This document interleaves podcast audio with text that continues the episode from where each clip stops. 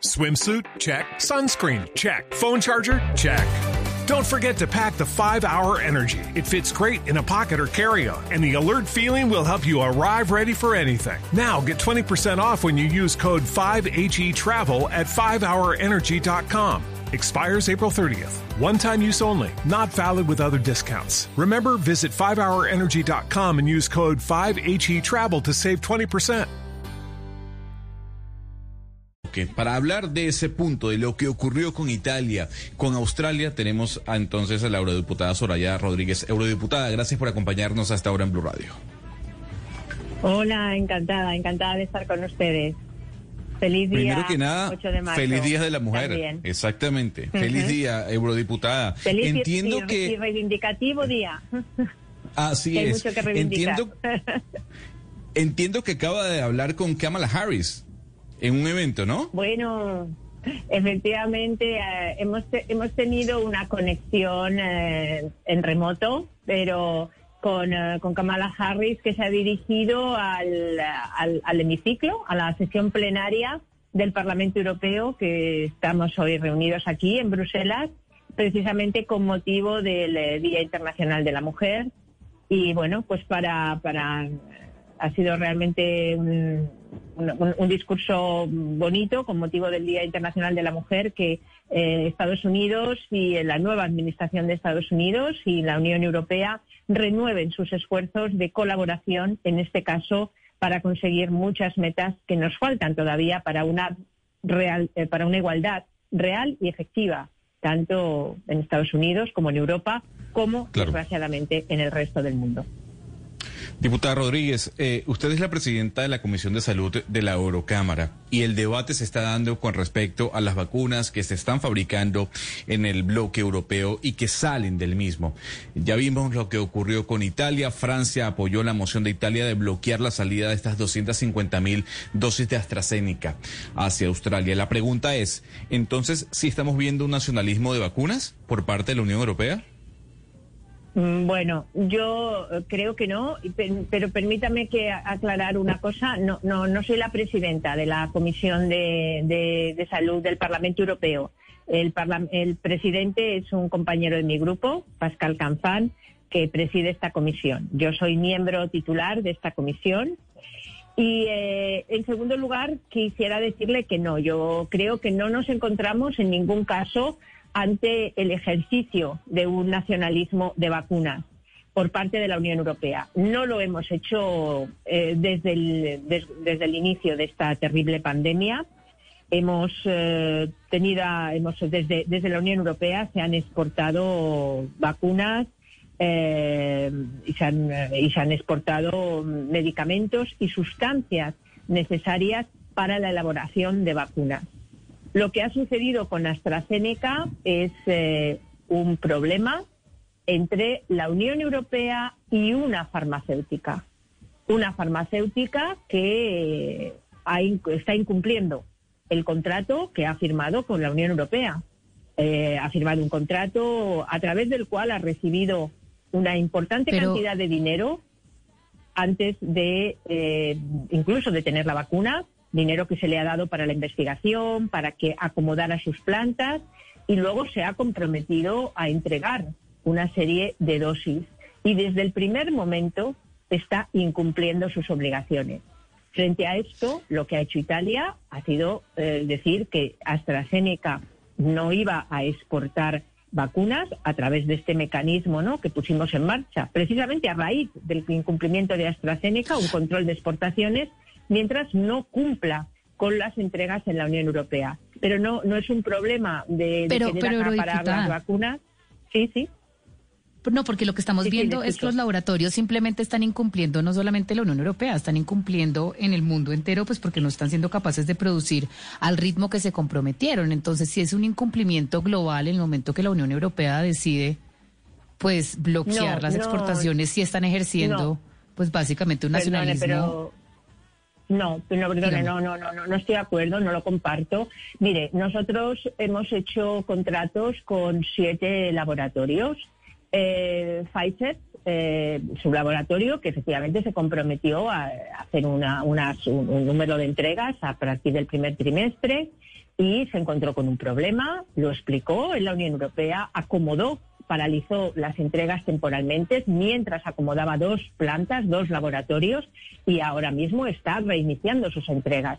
Por lo tanto, no, no, no, no, no, no es el mismo caso una, una, el caso de un, de un laboratorio con el de otro. En el caso de Pfizer, que se suspendió temporalmente las entregas, eh, en, en ningún caso se ha hecho ejercicio de evitar que salga ninguna exportación. Sin embargo, con AstraZeneca es un problema de incumplimiento del contrato incluso antes de que entrara en vigor, es decir, antes de que fueran aprobadas AstraZeneca sus vacunas, ya estaba anunciando que no estaba en disposición de cumplir con lo prometido. Y no tenía un problema de adecuación de, de, ajuste, como usted acaba de decir, porque es que lo que nos dijo al principio es que iba tan solo a entregar un 20 o 25% de lo que se había comprometido. Por lo tanto, de verdad, no es un problema de nacionalismo de vacuna, es un problema contractual entre la Unión Europea y esta farmacéutica.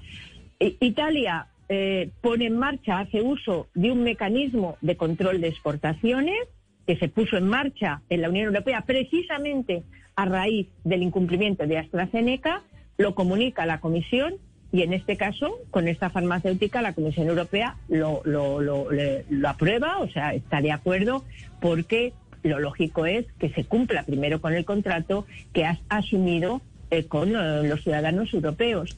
Por eso yo creo sinceramente que eh, generalizar es malo, no solamente porque mm, equiparamos al resto a determinados comportamientos que no son aceptables, sino porque minimizamos el comportamiento de aquellas farmacéuticas que están claramente en una situación de incumplimiento contractual. Claro, pero diputada, hay una duda que me surge. Desde que entró este mecanismo de control por parte de la Unión Europea sobre las exportaciones de AstraZeneca a otros países, pues la compañía ha autorizado, eh, o mejor dicho, la Unión Europea ha autorizado la salida de 174 despachos por parte de la compañía. La pregunta es, ¿qué pasó con este despacho y este veto de 250 mil dosis hacia Australia? Eh, bueno, lo que, lo, que, lo, que, lo que sucedió es efectivamente que eh, AstraZeneca había anunciado otro eh, incumplimiento en relación a entregas comprometidas. Mire, las, las entregas son, el compromiso de plazos de entrega son absolutamente necesarios, esto cumplirlos, porque la Unión Europea ha asumido la compra en nombre de 27 países. 27 países que necesitan saber con anterioridad qué número de dosis les va a llegar cada vacuna para planificar su propia campaña de vacunación. En todo caso, lo que ha quedado de forma clara y manifiesta es que la Unión Europea no ha ejercido el nacionalismo de vacunas desde el principio de la pandemia. Hemos estado colaborando y desde eh, la Unión Europea eh, eh, se han exportado, han salido vacunas para el resto de países. Nosotros no tenemos ningún problema con ningún país, solamente queremos que lo que se ha pactado con las farmacéuticas, con los laboratorios con los que hemos firmado, y les reitero, a los que hemos dado además una financiación muy importante, incluso antes de que tuvieran la vacuna, para dos cosas, acelerar la investigación, cosa que es bueno para todo el mundo, y la segunda, para que adecuaran sus centros de producción en la Unión Europea para poder producir a gran escala. Hemos financiado con más de 2.000 millones esto. Por lo tanto, sí que tenemos eh, eh, la obligación de exigir a estos laboratorios que cumplan con lo pactado. Máxime, como ustedes muy bien saben, en estos momentos donde tener una vacuna eh, una, dos, tres semanas antes puede salvar una vida de personas que se encuentran en, sectores vulnerables. Por lo tanto, tenemos eh, no solamente es una cuestión contractual hacer cumplir lo pactado, es que tenemos una obligación moral y ética también con nuestros ciudadanos y eh, de que esas eh, vacunas a las que, hemos pagado, que hemos financiado y que se nos ha comprometido la entrega lleguen en tiempo y forma. Porque reitero, en, en este caso, una vida, una vacuna, sí salva una vida y salva una vida si llega una, dos, tres semanas antes. Por lo tanto, creo que mm, en este sentido es razonable. Eh, yo espero, no estamos teniendo ningún otro problema con otros laboratorios. El caso de AstraZeneca es un caso muy concreto. En el resto de laboratorios donde ha habido un problema, se ha hablado con la comisión, se ha dicho cuál es el problema, se ha visto cómo se estaba elaborando o adaptando esos centros de producción y las entregas se reanudan con normalidad. Espero que esto es lo que va a pasar y, que, que no tengamos ningún otro desagradable eh, problema como el que hemos tenido. Pues es Soraya Rodríguez, eurodiputada por el Partido Ciudadanos. Eh, mil gracias por estar con nosotros y por atendernos desde España, señora Rodríguez. De todos modos, si me permite, solo recordar que la Unión Europea es uno de los principales financiadores de COVAX que es este mecanismo a través del cual eh, queremos hacer un esfuerzo, un esfuerzo global sin precedentes para suministrar vacunas para al menos el 20% de la población de cada país participante en este, en este, en este mecanismo, en el mecanismo COVAS. Y en América Latina y a través de la Organización Panamericana de la Salud, 36 países recibirán vacunas a través de COVAS, de los cuales mm, ya 26 eh, lo, están, lo hacen con, con, con, sin costes. Por lo tanto, quiero decir que nuestra, nuestra voluntad es colaborar, es que la vacuna sea un mecanismo público global, porque estamos absolutamente convencidos que en esta pandemia, si algo hemos aprendido es que nadie, ningún ciudadano, ni en Europa, ni en Colombia, ni en África, va a estar a salvo de este virus hasta que no lo estemos todos. Gracias. Esa es nuestra voluntad abierta de colaboración. Muchísimas gracias. Lucky Land Casino asking people what's the weirdest place you've gotten lucky? Lucky? In line at the deli, I guess. Aha, in my dentist's office.